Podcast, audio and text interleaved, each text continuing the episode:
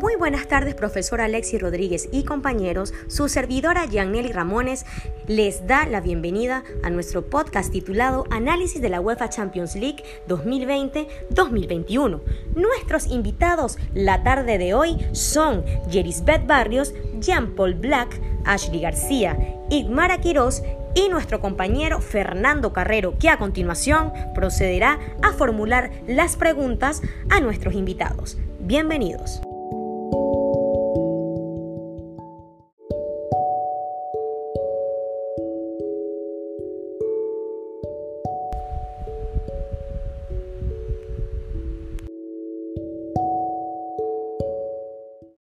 Sean bienvenidos a su podcast favorito, Mesa de Capitanes. Para usted, ¿cuál fue el equipo que más deslumbró en la fase de grupo de la UEFA Champions League 2021? Gracias, compañero Fernando, por la pregunta. El equipo que me deslumbró en la fase de grupo de la UEFA Champions League fue el Barcelona, al igual que el equipo de la Juventus. En mi opinión, todos los equipos han hecho un gran trabajo por el hecho de estar en la fase de grupos de la UEFA Champions, pero sin duda el equipo que más delumbró fue el Barcelona y Real Madrid. ¿Cuál fue la decepción que dejó esta UEFA Champions League 2021? ¿Cuál piensa que fue peor, la del Inter de Milán o la del Manchester United? Gracias compañero Fernando por esta interesante pregunta. La decisión de su peor fracaso del equipo del Manchester United. ¿Y por qué? Porque fue, llegó a, a las dos últimas jornadas sumando clasificatoria y perdió sus dos partidos.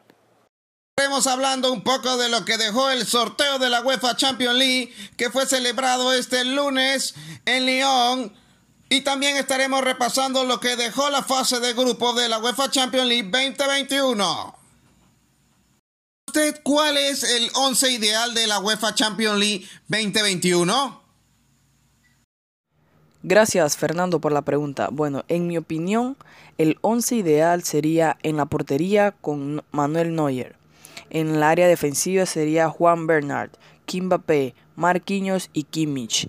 En el medio centro sería Sterling, Sapcer, Di María y Janabri. Y en los delanteros sería Lewandowski y Haaland. Muchas gracias.